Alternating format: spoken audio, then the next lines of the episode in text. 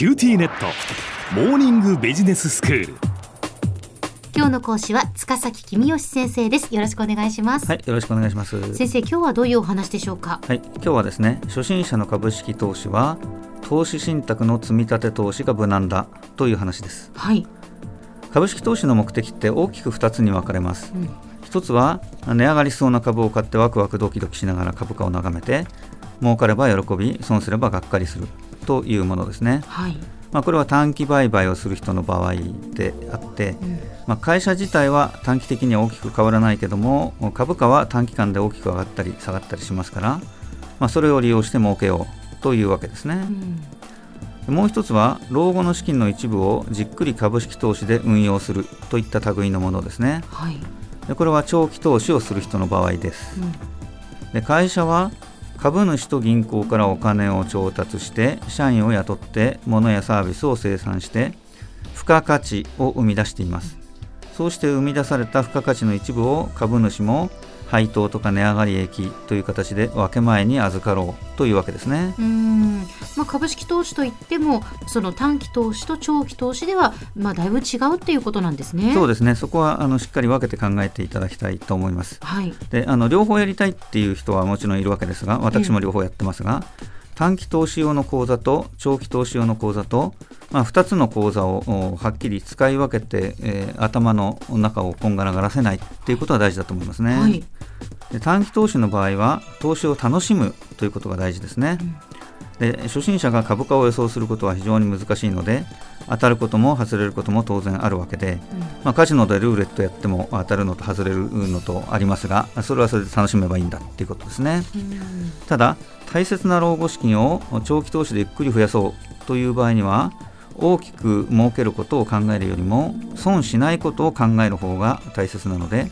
堅実な投資をすることが必要になってくるわけですね。うーん。まあ、確かに堅実な投資をしたいと思うんですが、はい。じゃあ具体的にはどうしたらいいんでしょうか？そうですね。あの一つにはこの会社の株を買おうっていう決め打ちをするのは危険なのでやめようっていうことですね、いろんな会社の株をちょっとずつ買うっていうことです、まあ、初心者はどの銘柄を買うかあ決めるのは難しいってこともありますがプロだってたまたま選んだ会社が大事故が起こったり、えーあるいはその会社が粉飾決算しているのがバレたりしたら株価暴落うするかもしれませんよね、うんそこでいろいろな銘柄の株式を幅広く少しずつ買うっていうことが堅実な株式投資ということになるわけです。うんでもっとも自分でいろんな株を買わなくても投資信託っていうものを買えばあそれと同じ効果が得られるので、えーそれの方が初心者にとってはいいと思いますね。うんその投資信託っていうのはどういうものですか？はい、あの投資信託っていうのは、まあ、簡単に言うと大勢の人から少しずつお金を集めてたくさんのお金を使っていろんな株をお買うわけですね。で儲かっても損しても、おまあ、とにかく投資してくれた人にそのまま運用の結果をお返しすると、まあ、手数料差し引いてですけどねええですから投資信託にお金を出した人はあー多くの種類の株をおほんのちょっとずつ持っているっていうのと同じ効果が得られるわけですね。はい。まあ、あもちろん、うん資金を集めて運用する会社などの手数料がかかりますけども、まあ、自分でいろんな会社の株をちょっとずつ買うっていうのはなかなか難しいので、ええ手数料を払っても投資信託を買うメリットは大きいと思いますよう。んそれから先生積み立て投資というのがありますけど、はいこれはどういうものになりますか？はい、これはですね例えば毎月1万円といった決まった金額の投資信託をお毎月毎月買うことで、まあ、残高が次第に積み上がっていくという投資の方法です。うんで、えー高い時も安い時も少しずつ買うので、まあ、大儲けはできませんけれども大損はあしないで済むという意味で堅実ですねはい。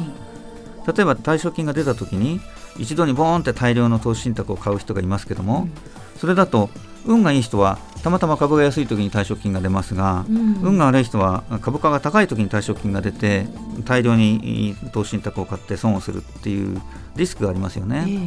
えでそういうことがないように退職前から少しずつ積み立て投資をしておけばあーそういうリスクなく堅実な老後資金の運用ができるというわけですね、はい。うん、しかし私が本当に積み立て投資をお勧めするのはあーちょっと別の理由があるんです。はい。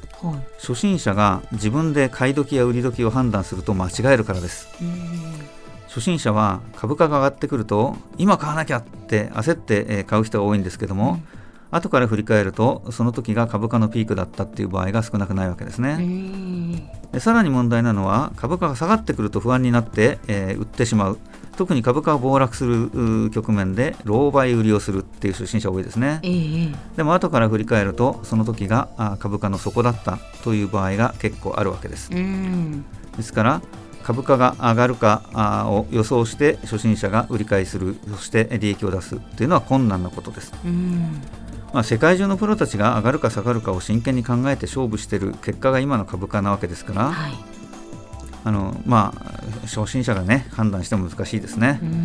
え今の株価が1000円だということは1000円の買い注文と1000円の売り注文の数が同じだということであってプロの半分が1000円より上がると思って、えー、買い注文を出してプロの半分が1000円より下がると思って売り注文を出してるってことですよね。ですからそんな時に初心者が株価を予想して儲けようなんてのはまあ無理な話なんです。確かに、はい、いうことを自覚しましょう。はいで自分で買い時と売り時を判断しなくて良いようにするということのために積み立て投資というのは誠に便利ですね。何にも考えずに毎月一定額を積み立てていけばいいわけですからね。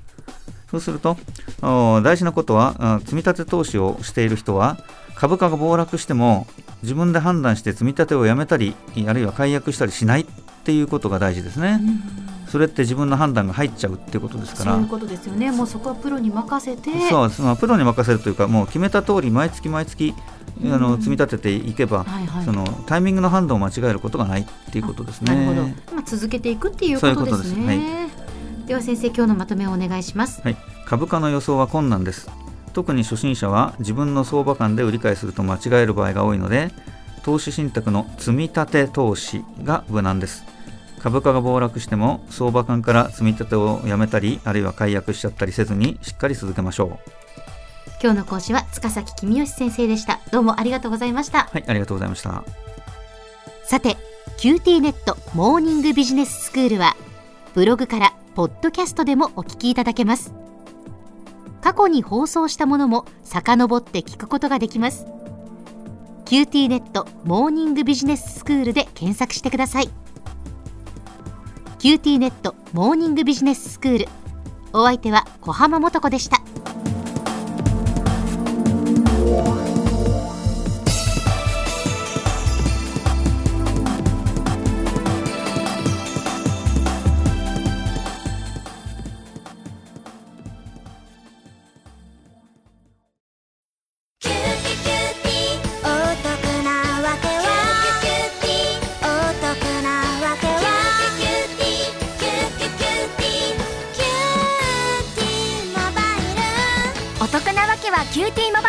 月々税抜き990円からお近くのショップまたはウェブへ